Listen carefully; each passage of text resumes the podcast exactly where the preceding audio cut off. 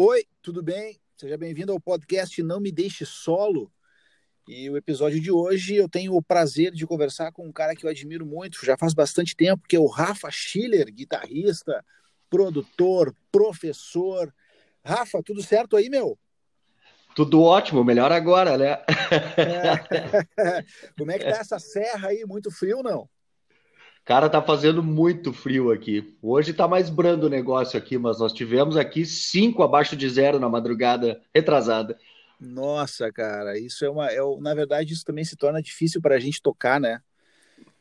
É porque, terrível. Dá uma, dá, uma, dá uma dificultada na articulação no final ali. Né? Mas, Rafa, eu queria começar te perguntando, cara, como é que a música apareceu na tua vida? Assim, como é que tu te transformou num guitarrista? Vamos começar dessa parte aí, por aí. Vamos lá, então.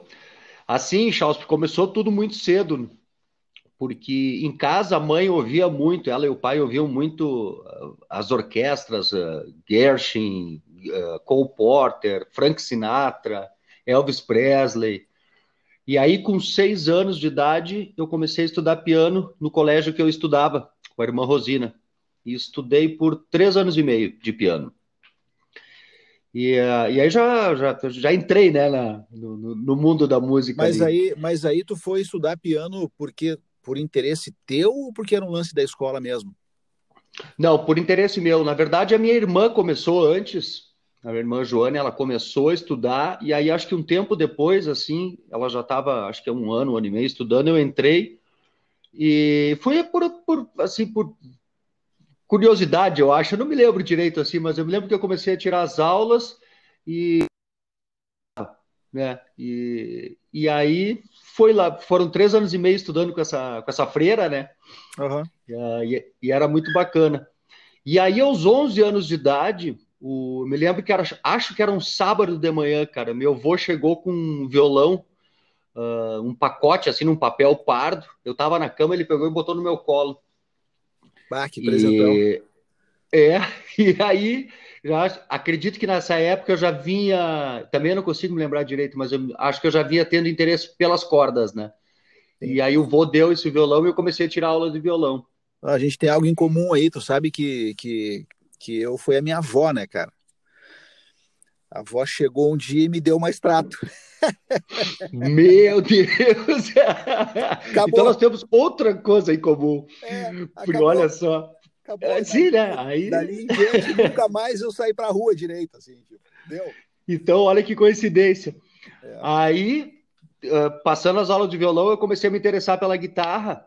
E a minha avó me deu a primeira guitarra também. Olha aí, cara, que loucura. Só que não era uma extrato, era uma tonante. Não, a minha era uma, a minha ela era uma, ela era uma, uma prima da tonante, era uma Torelli. Era um troço horroroso de tocar assim, mas era aquilo para mim era era, digamos assim, um Boeing 7, sei lá eu, era um negócio inacreditável, uma Ferrari né? É, é não, para mim também é a mesma coisa. Primeira e, vez cara, que eu vi uma guitarra na vida, pelo amor de Deus, né, cara?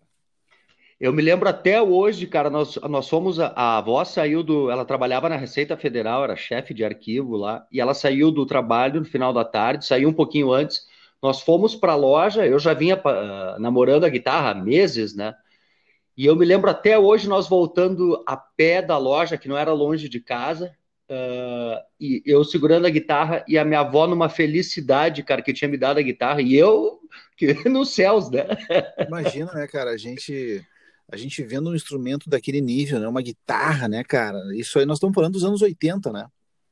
É, que aí e tinha muito aquela. Hoje já até não tem tanto assim, quer dizer, existe, né? Mas aquela coisa do Guitar Hero, né? Nós tínhamos os nossos Guitar Heroes, assim, que a gente olhava e tinha os posters, né? As revistas. Claro, claro. Mas a decisão em Chausp de, de trilhar pelo caminho da música foi quando eu ganhei a guitarra ali. Foi nesse, nessa época aí, porque estava passando o primeiro Rock in Rio em 85. Certo. Eu tinha 13 anos. E eu vi o, o ACDC no, pela TV e vi o Angus Young, cara. E aí eu me, eu me lembro perfeitamente disso. Naquele dia, vendo o Angus Young, eu disse: Eu quero ser guitarrista pro resto da minha vida. Essa vai Cara, ser a minha. Tu vê, isso. Tu, Tu, vê que coisa estranha, né, Rafa? Porque tu fala do Angus Young e assim, eu te conheço há bastante tempo, né, cara? E eu não consigo ver, cara, quase nada do Angus Young no jeito que tu toca, assim. Eu, eu vejo muitas coisas do Zappa, às vezes. Às vezes vejo, assim, não coisas deles, mas coisas que eu percebo que parece que te influenciaram, assim. Coisas é, do Zappa Vai... eu nunca ouvi muito. É, tu essa loucura, cara. Coisas do, do, do Steve Vai, eu, eu, eu, às vezes consigo ouvir nas tuas coisas, assim, e, e, e coisas do Brian Setzer, Sim, o Brian Setzer teve, eu tive um período que eu suguei ele, né? Mas tu vê, tu, o cara que te levou, que te levou pro lance foi o Angus Young, né? É, e é engraçado. Cara, sabe o que, que me chamou a atenção? Não foi só a parte musical, né? O que me chamou muita atenção, assim, foi o todo. A parte performática dele, aquela energia da banda tocando, aquilo me trazia vida, cara. Eu me lembro que eu ouvi em casa todo volume ficava com a guitarra desligada em cima da cama para simular um palco, né? Claro. E estourava a corda com a guitarra desligada sem estar tá tocando, porque eu não sabia tocar direito, não sabia tocar as músicas, ficava imitando ele. Sim. E a minha avó comprava corda toda semana. Ah, que maravilha. E Rafa, uh, assim, desse, desse, dessa memória toda, assim, né, até hoje, a gente está em 2020, tem, um, tem algum músico que te inspire muito, assim, que é um cara que tu, sempre que tu vai tocar, ou que tu vai gravar, ou que tu vai, enfim, ter o um contato com a guitarra, assim, tem algum cara que tu sempre pense nele, assim, de alguma maneira, algum músico, algum artista que te inspire? Porque às vezes não, a gente não se inspira só com música, né? se inspira com outras artes também. Ah, pois é, cara, o que está acontecendo ultimamente, assim, uh, a gente vai ficando mais velho e vai fazendo mais filtros, né?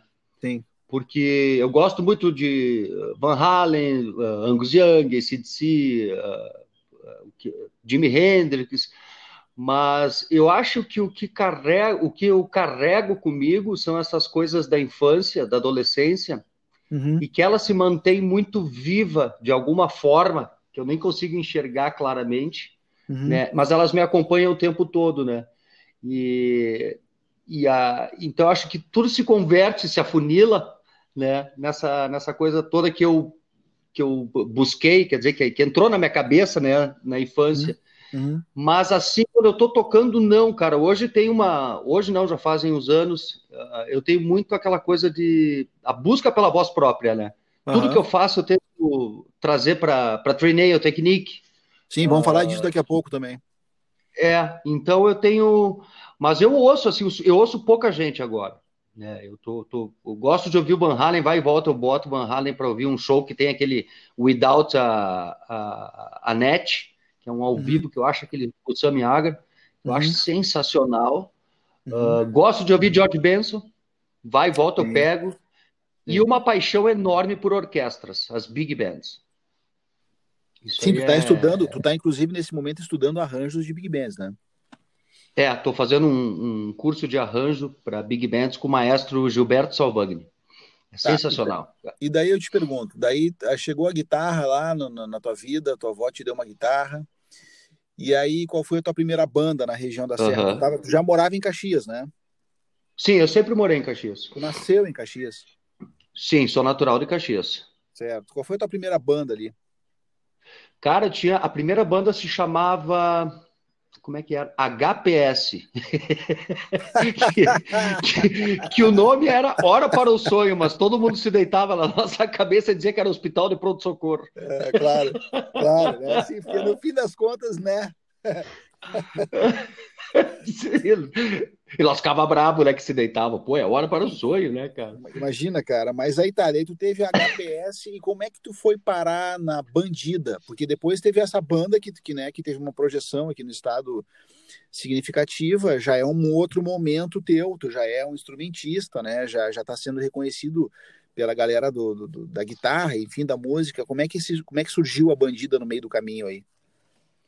A Bandida surgiu assim, eu estava tocando numa outra banda chamada Transe. Certo. E, e aí, aquela coisa, a Bandida não tinha nem nome ainda. E, e a gente se conhecia, porque era do meio musical, né? E, e foi, um, foi um divisor de águas para mim, porque quando eles me convidaram para tocar, eu tinha 17 anos e meio. E eles tinham uma agenda de shows muito forte. Sim. E aí foi muito bacana porque o que, que aconteceu? Uh, eu, eu, entrei na banda e comecei a tocar todo final de semana. Tipo, nós fazia de três a quatro shows por semana. Oh, então minha é e de lá para cá nunca mais parei, né? Foi foi uma coisa assim muito legal. E, e, e da bandida, né? Depois um outro, um, num outro momento pinta a Lucille, que era uma grande banda, assim, né? Eu tive, eu, eu, a Bandida não cheguei a ver ao vivo, mas a Lucille eu vi. E, e, a proposta da Lucille era uma outra proposta também. Nesse momento, quando tu entra para a Lucille, tu acha que teve um salto de qualidade na tua vida como músico com relação à Bandida, ou tu já estava trabalhando bastante nessa coisa de estudar? Uh, cara, eu acho que o que mudou foi a, a música Começou por aí, né? Porque a gente começou, a gente só tocava Elvis, né? O começo, a década de 50 ali do Elvis, o começo ah. da carreira dele. Uhum. Uh, e aí eu entrei no mundo que mais tarde me levou ao Brian Setzer, mas eu estava muito na, ouvindo muito Van Halen, adorava o Ed Van Halen naquela época. É, temos mais então uma coisa em comum aí. É, e eu não conseguia uh, tocar os rockabilly, porque eu fazia um, tentava botar as coisas lá, Ed Van Halen, fazer uns tapping no rockabilly. Então tu imagina que horrível, né? Eu, eu me lembro que o vocalista dizia para mim, cara, tu não pode fazer isso, cara, tá errado. Eu não sabia tocar rockabilly, né? Sim. Mas aí eu comecei a estudar, né? Comecei a ouvir muito, comecei a tirar e aos pouquinhos fui, fui incorporando assim a linguagem. Mas foi, foi, foi penoso. Porque a Lucille, tu também fez muito, tu pegou muita estrada com a Lucille, né? A Lucille, cara, foi um boom na época, parecia banda de trabalho próprio, porque tinha filas nas casas noturnas para nos ver. Nós pegamos uma época assim muito boa. E, e, a gente nem se dava conta, a gente chegava no lugar, às vezes, no, um pouco antes de tocar, né? Uh, pra, teve situações que acontecia de não conseguir chegar antes e passar o som normalmente, né? Sim. E nós vinha chegando e tinha uma fila assim, cara, que circula, uh, pegava a quadra toda, dava curva assim na, na esquina, assim. Sim, sim. Só que nós não entendia, cara. A gente, ah, a galera tá indo para noite, né? Depois de um tempo que a gente se deu conta que se criou um. Uh, que a gente tinha criado uma coisa muito bacana, né? Que as pessoas estavam indo sim para nos ver. E isso se refletia no show, né? Mas demorou um pouquinho para cair a ficha, assim, e sendo uma banda cover, né? Que, que, não é o mesmo, não tem a mesma. Mas enfim, naquela época parecia que era como se fosse uma banda de trabalho próprio famosa. É, isso, isso foi meio paralelo aqui em Porto Alegre com a The Hard Working Band, né? Tu lembra? Isso, claro, era da mesma época. Que era também um lance assim, tipo, a Hard Working era uma banda de cover, né? Assim, e, mas eles eles imprimiram um jeito tão bacana de fazer que, cara, Hard Working tocava em rádio uma versão cover, né? É. Aqui em Porto Alegre. Mas aí eu te pergunto, entre, o, entre o, a Bandida e a Lucille, em que momento tu vai morar fora para estudar? Tu foi estudar no Lama, né? Isso, na Los tá. Angeles Music Academy. É. Em que momento tu ah, vai para lá e quanto tempo tu ficou lá? Uh, eu tá, a gente estava na Lucille, eu estava na Lucille já há quatro anos e meio. Exatamente certo. isso. Certo. E aí, no final de 97, o Frank Gambale veio para Caxias e veio fazer um masterclass de dois dias na escola onde eu lecionava. Ah, tu dava aula numa escola já em Caxias. Isso. E tá. a Prelude, Centro Instrumental. E tá. aí ele me. Oi? Não, tá. Tu dava aula nessa escola uh, exclusivamente de guitarra ou dava aula de teoria também? Uh, de guitarra, só de tá. guitarra. Tá. E, e aí o Frank Gambale me ofereceu, cara, me deu um, um terço de bolsa para ir para os Estados Unidos estudar. Isso era novembro para dezembro, é. E aí, cara, eu vendi, eu tinha seis, sete guitarras, dois, três amplificadores, eu pedal, pedal tudo, vendi tudo. Vendia todos os móveis do apartamento. em Sim. março de 98, eu estava nos Estados Unidos. No dia 2 de março, eu cheguei nos Estados Unidos para começar a estudar. E aí fiquei um ano lá, e aí foi insano, porque eu estudava de 14 a 16 horas por dia, a minha rotina musical, assim, né? Era comer, tocar, uh, ir para o Lama, voltar para casa, comer, tocar, dormir, e isso foi durante um ano inteiro, assim, desse, de segunda aí... a segunda. Não, e aí o cara tem um salto qualitativo brutal, né?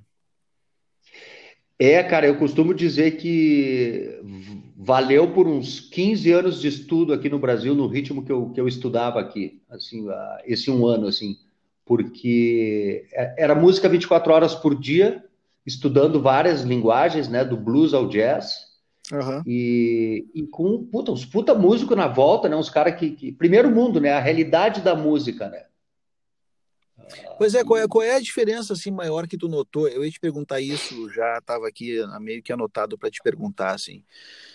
Assim, tu ficou um ano lá estudando música, tu estudou com Gambale, tu estudou com uma galera de peso lá, né? Tu, tu fez algumas é. masterclass bem, bem legais, assim. É... Qual é a maior diferença que tu vê, assim, na, na no músico americano para o músico brasileiro, assim? O que, que o que, que te chama a atenção, assim? Eu acho que isso não, é, não dá para generalizar o que eu vou falar, tá? Mas uh, o, porque tem, tem, músicos brasileiros que têm a mesma cultura americana, assim. A, a grande diferença que eu vejo, assim, é que a, o americano tinha uma coisa assim, ó, o, o Gambale falava para nós em aula, né? Todos os professores. Cara, se tu for fazer uma audição para uma gig, tá? Tenha certeza que tu vai conseguir cumprir com o que tu, com, com o que tu tá se propondo né? na parte de leitura, na parte de chegar no horário, de estar com o repertório no, embaixo dos dedos. Né? Eles têm um comprometimento com a música muito forte. O que eu vejo que acontece aqui, uh, de novo, não é com todo mundo, né? Sim, sim, uh, sim. Uh, as pessoas, por exemplo, eu já eu sei de histórias de, de, de brasileiros que moram na, nos Estados Unidos, mandaram as partituras que eles vinham tocar aqui com arranjo todo escrito para a banda, Uh, e a banda não pegou na hora, assim, ah, tá tudo certo, tem uma coisa mais tranquila em relação a isso, né? Eles não Sim. fazem aquele homework, né? De não, Sim. eles deixam tudo para a hora. Né? O isso, tema de isso casa, é uma, né? o tema de casa. Isso uhum. já é uma grande diferença. Ah, não, vai dar tudo certo. É.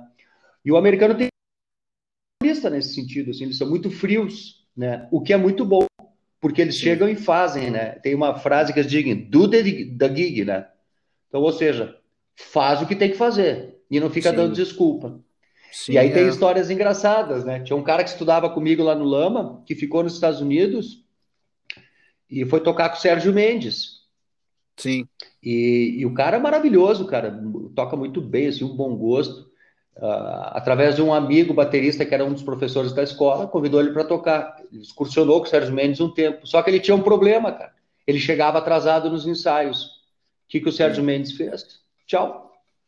Claro. é, é, porque é porque tu vê, né, um, um, papo que eu tenho tido assim, né, com a galera que eu tenho conversado aqui, porque esse podcast é para falar de música, de guitarra e da vida também, né? É uhum. sempre o lance da postura com relação ao que tu tá te propondo, né, cara? O posicionamento, né? É, é. A postura e o posicionamento, assim. É, né? A partir do momento que tu é convidado para fazer parte de um trabalho, assim, que tu aceita isso, é, e, e, isso não é uma coisa que tu está fazendo por imposição, ou seja, tu aceitou, tu tem no mínimo a obrigação de te comprometer, né, cara? É, eu acho que são duas coisas, né? Eu acho que tem a, a, o comprometimento, que é o, a, o que tu te propôs a fazer, como tu te posiciona, né? Então eu tenho horário, eu tenho ensaio, eu tenho músicas para tirar. E a outra coisa é, é essa a questão da, de se adaptar, né? Então, uh, o, aonde eu estou chegando, né? Qual é o ambiente que eu estou que eu estou sendo contratado, né? Nesse momento eu sou sideman, né? Então, eu, qual é, é a minha postura em relação a esse trabalho aí? Como é que ela deve ser para mim uh, me adaptar de forma que eu venha a agregar e somar não só musicalmente, né? Porque às vezes a, a que, que cara aquela coisa de estar preparado, né? Sim. Estou chegando lá, eu vou estar com a roupa adequada, eu vou estar com, o som adequado. Equipamento ah, em dia, vai estar com tudo certo. Né? Exatamente, né? E, e, cumprindo com a minha responsabilidade musical, né? E com o máximo de energia possível para a coisa funcionar, né? Então, porque uh, eu vejo também que rola de muito o pessoal não, não, não ter essa adaptação e ter aquela coisa do, ah, que se foda. Mas é. eu não enxergo assim, eu acho que esse ah, que se foda, tu acaba per perdendo muita coisa, né?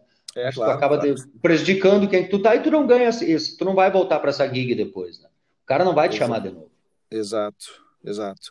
E aí tu volta do Lama, né? Um ano intenso de estudo, de praticamente comer música e tal. Quando tu volta, o que que tu vai fazer aqui quando tu volta? Quando, cara, eu voltei todo perdido. Porque eu tinha estudado tantas linguagens musicais que me que me eu perdi o norte do que, que eu gostava mesmo. Qual é que era a minha grande paixão na música assim? Eu fiquei seis anos. Eu montei uma banda cover aqui chamada Miss Liz. Voltei a dar aula, uh, mas eu fiquei assim perdidaço assim por seis anos, né? Até eu redescobrir assim o que, que eu gostava. Perdido no sentido, continuei tocando tudo, mas eu não sabia qual era o norte que eu queria, né? E eu sempre Sim. gostei muito de, de, de, rock, da música pop, uh, né, de funk. E o jazz entrou com uma coisa assim, o jazz, o fusion, como uma coisa paralela, que era uma vontade muito grande de entender o jazz, né? Porque antes de ir para os Estados Unidos eu ficava boiando, eu não entendia nada, as harmonias, as rítmicas, a linguagem, e me fazia muito mal, eu ficava muito brabo, cara. E aí, quando, quando eu voltei de lá entendendo essa linguagem, foi um alívio. Mas, tá, mas deu essa tá porcaria. Lá, mas aí tu tá lá eh, estudando outras linguagens, assim, e que valor que é dado lá para a música brasileira, por exemplo? Tu percebeu isso? Ah, enorme, cara. Vales tem um respeito, assim. Porque até eu tive porque um é papo muito... com. Desculpa te interromper, mas só para ilustrar Imagina. antes que tu, que tu conclua. Eu tive um papo com o Emílio Valdez, baterista, Uhum. Que, é um, que, é um cara, que é um cara sensacional, assim. E ele me disse, cara, que o americano, quando ele encontra um cara do Brasil, assim, músico, que, que tem a coisa da música brasileira, eles te tratam completamente diferente, assim, eles te colocam num patamar diferenciado. Tu sentiu isso aí lá? É, um pouco, cara. Sim, tem essa coisa aí no ar, assim, o que que acontece? É, é muito difícil para um americano, uh, não todos também, porque eu vi americanos tocarem música brasileira como se fosse um brasileiro. Uh, e, e, como é uma linguagem que, que, é, que é natural, né, que, que, a gente já nasce tocando a bossa nova, por exemplo, o samba, está né, tá dentro da sim. gente. Né? Eles não têm isso. Então, como eles têm essa sede por aprender e gostam do estilo, uh, respeitam o músico, porque é uma, é uma coisa que foi para o mundo, né? De forma muito forte e então eles têm uma sede de querer aprender e de estar perto para absorver. Como é que eu toco isso aí? Como é que eu sinto isso aí? Qual é que é a mágica disso aí, né? então uh, fica até uma coisa de obrigação assim. Se tu é brasileiro tu não sabe, tu vai para lá e tu não sabe tocar os, os, os standards da bossa nova, chorinho, mas mais da bossa nova eu senti Uh, eles ficam chateados contigo e tristes. Sim, sim. É, porque, porque na real o americano ele valoriza a cultura dele eu acho que ele espera que o outro povo valorize a sua cultura também, né? A sua própria cultura, né? É. E a bossa nova ela caiu através do Frank Sinatra, né? Quer dizer, o Sérgio Mendes foi foi foi para lá, né? Antes já começou a, a botar a música brasileira, né? Ele foi no, em 68, 69 mas a, a bossa nova veio ao mundo mesmo através do Frank Sinatra e Tom Jobim, né? o Tom Jobim, é, claro. claro. Numa entrevista, que ele, um programa que eles gravaram juntos, a Garota de Ipanema, eu não sei exatamente a história toda, né? Mas eu me lembro o que me marcou assim da história foi isso que eu ouço assim, que eu li, é que foi nesse momento que a bossa nova ganhou o mundo, né? O planeta Terra. É, é bem representado obviamente pelo maestro Tom Jobim, né, cara? É. Rafa, e aí tu faz a Miss Liz e tal, e aí fica tocando cover de novo, né? Com toda essa bagagem né, de estudo fora, que, que é um ano de, como tu falou ali, de muito tempo estudando o tempo todo. Em que momento aparece o rock de galpão para ti? Que é uma proposta completamente diferente de tudo que tu vinha fazendo, mas que de certa forma tu também colocou guitarra rock no negócio. Foi assim, ó, eu tava, eu tinha, eu tinha, a banda tinha acabado a Miss Liz, e eu tava quatro anos e meio em casa, louco para sair, para começar a abrir horizontes, assim, no, tentando entrar no mercado em Porto Alegre. E fiquei por anos e não conseguia, cara. Liguei para um monte de gente, mas não, a oportunidade não pintava. Aí numa manhã, umas onze e pouco da manhã, me ligou o Coelho, que era o baixista da, da Estado uhum. das Coisas, que virou o Rock de Galpão, né? E, e, cara, eu me lembro que eu estava dormindo, porque eu tinha feito um show no dia seguinte, tá, e voltei tarde para casa, e eu vi. Eu, a, a, única coisa que eu me lembro é que ele falou no Neto Fagundes, que ele, aí ele mencionou o Rock de Galpão, que nem tinha nome ainda, eu acho. E, e mencionou o Neto Fagundes, eu, eu peguei, anotei o telefone e disse que eu ia pedir se eu podia ligar no começo da tarde, porque eu estava meio, não conseguia entender, concatenar as ideias ainda, estava acordando, né? Aí ele me disse que sim. Eu me lembro que eu fiquei muito puto da cara. Eu digo, porra, cara, que merda, né, cara? Tô louco para ir para Porto Alegre, aí me ligam para tocar música sim. gaúcha. eu digo, ah, porra, que saco isso aí. Mas liguei, né? Aí ele me explicou, não, cara, é, é rock misturado. Eu digo, oh, então tá. Aí eu fui para Porto Alegre, fiz lá um teste lá com eles em setembro de 2005. E aí aconteceu, caiu a bomba, né? Eu caí no, no. A gente foi gravar o primeiro disco do Rock de Galpão.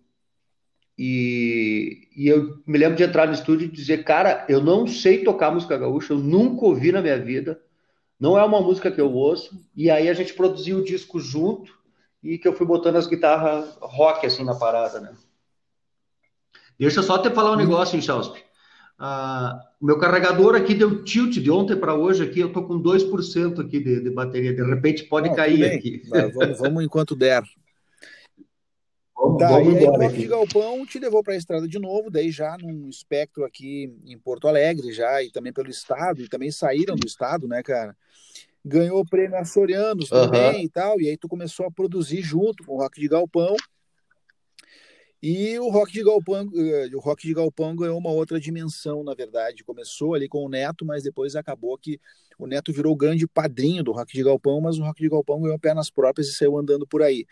E tu continuou estudando e apresentou recentemente aí um método chamado uh, Tree Nail, que é um método desenvolvido por, por ti, né? E, e, que, e que eu te confesso que eu tentei estudar aqui e quase arranquei os cabelos, né, cara? Porque é um negócio que para mim que que não uso aquele movimento da mão é, é mais difícil. Assim, sem guitarra eu consigo fazer com perfeição, na guitarra é um desastre. Uh, me fala sobre isso para a galera uhum. que gosta de guitarra e, e, curte. O que, que é o trineio, na verdade? Então, cara, trineio uh, é, é, é, uma técnica onde eu uso o indicador, os, os dedos indicador médio anular, e eu pego uma nota e ataco as três notas tocando o indicador, médio anular nessa sequência e faço plep, plep, uhum, né? uhum. E, mas, e, gera uma sonoridade mas tu diferente. consegue usar isso em todas as cordas da guitarra com precisão? Sim, uhum, é, hoje sim. Esse é o grau de dificuldade ah, maior, mas fazendo as extremas é mais fácil. É mais fácil porque tu não, tu, se tu faz na primeira corda, tu não tem uma. Se tu fizesse a segunda, tu vai atacar a terceira claro, quando o teu dedo, claro, quando tu ataca claro, a corda, né? Então, tu faz na primeira, tu não ataca nenhuma corda, mas aí tu tem que minimizar o movimento da mão. Mas tem uma outra dificuldade que eu acho que foi difícil pra caramba, foi conseguir manter o tempo uh, quando, quando tu passa de um dedo para o outro, ele manter o mesmo tempo, Sim, mesmo ser, não ser regular, pá, né? Ser regular na, ser regular, é, isso foi muito difícil. Isso. E até hoje eu fico praticando, porque continua difícil ainda isso aí. Uh, é muito. Tem, tem, que ter, tem que estar muito atento, né? E, e, mas é bacana pelo seguinte: uh, isso te traz uma sonoridade completamente diferente, né? Eu comecei a pegar frases de guitarra que eu, que eu, que eu tocava, que eu gosto, e tentar trazer, e comecei a trazer para trilha. E o, a sonoridade é outra é um outro mundo, é uma sonoridade que tu não ouve assim normalmente, né? E, e tu acha que tu acha que então, o é, tu acha que o funciona com distorção e, e, guitarra limpa ou tem algum tipo de coisa que tu acha que seja mais importante? Muita compressão, menos compressão? Não, eu não uso nada de tá. compressão. Tá. Uh, eu uso com a guitarra uh, saturada, tá. né? Com nível de saturação pode ser com bastante distorção, pode ser com um pouco de uma guitarra, uma saturação lá Angus Young, né? Uh, com uh, ela limpa, a guitarra limpa, uh, já é um pouco diferente, assim, aí tem que, tem que fazer um trabalho mais, mais delicado em cima, assim, porque no violão, por exemplo, é muito difícil para mim tocar sim, ela. Assim. Imagino sim. Eu nunca, e não pratico também, né, no violão, então... tu sabe que o meu som na né, Enxauspe eu ligo direto é. no amp, boto o, o, ganho ali no... que deu o, o ganho que eu gosto de solo, e depois eu vou limpando no, no, no volume no, e nas mãos Sim. e na mão direita, né? uh, o som da guitarra para ter ela mais limpa, né? E, e meu som é esse. Tá... Então é com essa e aí tá gravando um disco que a última vez que a gente conversou tinha 200 canais de guitarra numa sessão. Como é que tá? Já terminou esse disco? Qual é a ideia do disco? O que, que tu tá pensando sobre? Qual foi o, o que te motivou a gravar um disco com tantos tracks de guitarra? Cara, a história é bem interessante, assim, uh, eu gravei, uh, é o segundo disco que eu tô gravando, eu não acabei ele. Estou uh, ainda na fase de, de, de, de, arranjar, de compor e, e fazer a pré-produção, né? Tem uma música já que eu já gravei, uh, essas duzentas e poucas guitarras aí, que já está certa, assim, né? Tá, tá indo a parte da mix. Mas o que, que aconteceu? Eu juntei uma turma para tocar, um baixista, um baterista e um cara que tocava teclado e gaita. E com a condição de um, tinha uma proposta de trabalho que era: uh, eu quero fazer algo diferente de tudo que eu já fiz. Então, ela não pode cair os arranjos, tanto na parte da guitarra, do teclado, gaita e, e eventualmente até o baixo. Né? Uh, a gente tem que achar alguma coisa. Era um trabalho de pesquisa. Vamos procurar sonoridades diferentes, trocar as funções. O que eu ia fazer na guitarra, tu faz no teclado ou na gaita, como exatamente como eu toco. Não tinha uma era uma ideia, era, não tinha nada papável, né, factível que tu pudesse fazer isso. Então, o que, que era? Cada um ia ter que pesquisar em casa. Tinha o tema, né, a melodia, a música composta, e a partir disso teria que se, se buscar. Eu fiz uns três ensaios, ninguém trouxe nada novo. Na verdade, ninguém nem pegou as músicas Sim. em casa.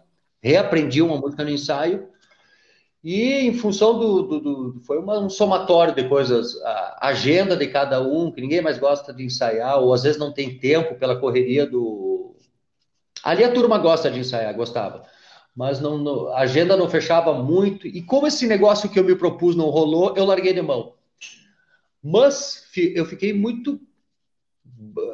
Eu digo, cara, o que, que eu vou fazer, né? Aí me deu um negócio, eu vou gravar tudo sozinho, eu vou simular, vou emular um teclado na guitarra. Aí começou o penso, como é que eu vou fazer isso? E para sair do, do, tradicional, né, do conceito tradicional de como é que eu gravaria uma guitarra, né, emulando um teclado. Aí tem várias maneiras simples de se fazer e que, que, que os softwares te proporcionam hoje, os plugins, né? Eu digo, mas não é isso. E aí eu comecei a pensar como, como coral, comecei a pensar como orquestra, como big band, eu digo, eu vou gravar uma voz de cada vez, por exemplo, se eu for fazer uma base de guitarra, é difícil explicar isso aqui. Não, mas, mas cara, dá para entender. Assim, dá para entender. Áudio, né? Mas eu peguei, é por um exemplo, uma, é um bota ali teus 10 dedos é um do piano, né? orquestra, na verdade, né? É, tu pega os 10 dedos do piano que tu fez um acorde lá e tu passa uh, isso para a guitarra, gravando uma voz Sim. de cada vez e já dando ritmo para ela. Então eu coloquei o. Aí isso formam harmonias, blocos, né? Já que, que já tem um ritmo. Então isso eu comecei a caminhar com harmonias. Então são várias vozes. Então o que aconteceu que eu me proporcionou de eu fazer acordes lá com 18 notas, 12 notas. Então te abre o leque harmônico assim, né? E então esse experimento, uma das coisas é isso, né? Outra coisa, estou botando a trineio assim, de forma musical sempre, né? Não pensando na, na parte técnica da coisa, né? Uh, em momentos que eu acho bacana, assim. Então, eu acho que esse conceito, essa mistura dessas duas coisas, tá traz... me trouxe uma sonoridade nova, uma textura completamente diferente para o lance da guitarra, que eu nunca tinha Entendi. feito antes. E eu estou muito feliz, em Tu, tu já escutou, Vai, né?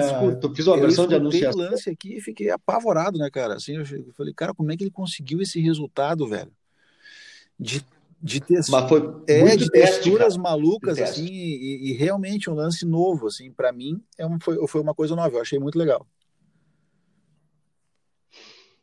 Foi muito. Eu fiz muitos testes, cara. Botava na partitura os acordes, aí tirando vozes, vendo como funcionava. A questão da timbragem, porque quando tu bota 10 vozes na guitarra juntas, uh, tem que acertar o timbre para as 10 claro. funcionarem. O, o volume de claro. cada voz, né? Cada nota tem uma função no acorde, assim, ela te, te, te dá o sentimento, para te dar para conseguir passar o sentimento certo de, do Sim. acorde, né? Uh, mas é, é, um trabalho gostoso pra caramba, assim, né? De, de, de, pesquisa, de estudo, e que acaba no inconsciente, e no consciente te motiva, né? Te abre mais a criatividade, assim, vai expandindo tudo. É, eu é preciso fazer uma pergunta que eu sempre faço, assim, né? Na verdade, sempre faço não, na verdade, eu tenho feito. É, tu tu hum. acha, assim, que tu tem algum tipo de limitação enquanto músico? Uh, porque a gente vive procurando a perfeição, né? E a perfeição, ela teoricamente não existe, mas mas tu acha que tu tem alguma limitação enquanto músico, assim, que te faz estudar mais? Várias. Mas eu tenho uma eu tenho uma, uma coisa comigo que é assim. Eu, eu tenho muitas limitações de Chausp, né? Muitas limitações. Uh, o, o que eu foco, o meu foco no, estu, no meu estudo não é mais naquilo que eu foco naquilo que eu gosto de fazer e que eu sinto que eu tenho mais facilidade para fazer dentro do, da linguagem que eu gosto de tocar. Ou seja, eh, eu acredito que às vezes tem uma, uma coisa que não faz parte da tua história, mas tu quer aprender porque tu simplesmente gosta, mas não é algo assim que. Uh, e tu sabe que tu não vai ser bom naquilo, cara. Uh, tu sabe que aquilo tu nunca vai chegar no, no, na, na excelência, né? Então eu prefiro focar o meu estudo naquilo que eu sei, uh, que eu já, eu já me dou muito bem com aquilo, eu sei a linguagem, eu sei o, o, o caminho, eu sei que eu vou ficar bom nisso aqui. Então, eu não foco a minha energia aonde eu vou chegar num estado que fique só medíocre, e sim naquilo que possa me trazer uma, uma excelência. Porque são tantas coisas para estudar, né?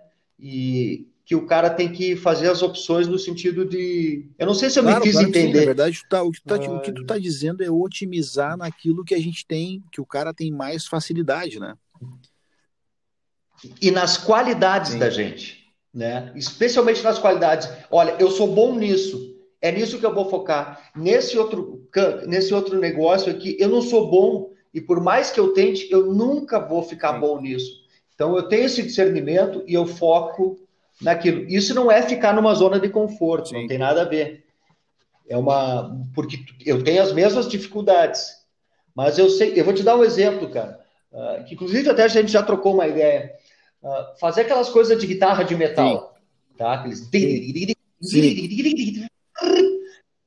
Cara, eu nunca vou tocar isso, eu nunca vou usar isso Sim. aí. Sabe? Porque não, não faz parte da minha história musical. E te confesso que, que para mim isso é um, é um pesar assim. De... Claro que a gente, se a gente estudar, o cara pega. mas eu sinto, eu até comecei a estudar isso, mas aí eu me dei conta de, cara, eu não vou usar. Eu não quero Sim. isso para mim. Por que, que eu vou gastar energia com isso? Aí eu voltei para Trineio. Isso sim. Isso vai ter, isso tem a ver com, com a minha história, uma coisa que eu estou desenvolvendo, vai me trazer uma, uma identidade eventualmente. Então eu foco na Trineio. Então, por isso aqui. É, não, é isso aí mesmo, cara. É isso aí. É, é, é, meio, é meio levado para o lance empresarial isso aí, né? Como os caras. Às vezes o cara vai trabalhar no negócio, cara, não é a história dele, né? e ele foca naquilo, e por mais que ele vá, cara, estude, faça, ele nunca vai chegar claro. à excelência. Enquanto que ele é especialista naquela claro. outra coisa. Se ele focar toda a energia no que ele é bom, ele vai atingir a é excelência, né? O pensamento é mais Perfeito. ou menos assim. Para o pessoal te encontrar uh, nas redes, como é que faz? Uh, Rafa Schiller. Bota Rafa Schiller lá, o sobrenome Tem é meio chato. também? Precisa escrever. Eu tenho um blog, mas ele não está tá ativado, cara. O que está mais ativado é o tá. Instagram, o Facebook e o tá. LinkedIn. Tá. E o Twitter também, algumas coisinhas. Perfeito, cara. Eu queria te agradecer, obrigado por ter disponibilizado esse tempo para bater um papo comigo. Eu tive essa ideia de fazer o Não Me Deixe Solo aí no meio dessa pandemia, onde a gente tem ficado muito tempo em casa e eu, graças a Deus, eu trabalho em casa, né, também. Então, assim, alguns, alguns períodos eu preciso dar uma desopilada, porque tu tá ali fazendo um arranjo, alguma coisa, tu precisa parar e eu pensei em fazer esse podcast que eu não me deixe solo. Obrigado, velho, por ter participado. Pode crer que contribuiu bastante para a história que eu estou tentando fazer aqui. E te desejo sorte, né, Rafa? E sempre um prazer falar contigo, né, cara? Tu é um cara que eu tenho uma grande consideração, assim, um grande músico, uma grande figura. Eu gosto muito de ti como amigo também, né? E Mas tá louco? Tu é, tu é o meu, meu irmão querido, guitarreiro, né, cara? Aliás, um dia eu tinha que fazer um podcast, os quatro, né? Os quatro guitarreiros para botar em dia. Eu acho, eu acho que ia ser Faremos. bem bacana. E eu que te agradeço pelo, pelo convite aí em Charles Bay. Sempre é sempre bom conversar contigo, né? Sempre. Bom, a gente se fala sempre. Cara? Rafa. Mas falar assim nesse. nesse... Muito, ah, obrigado, muito obrigado, cara. Vou fazer o um encerramento aqui e a gente se fala depois, falou? Tá bom, Beijo, grande abraço. Aqui com o Rafa obrigado. Schiller, guitarrista da rock de, do Rock de Galpão, um cara que tem uma longa história. Tá aí então mais um episódio do Não Me Deixe Solo. Até a próxima.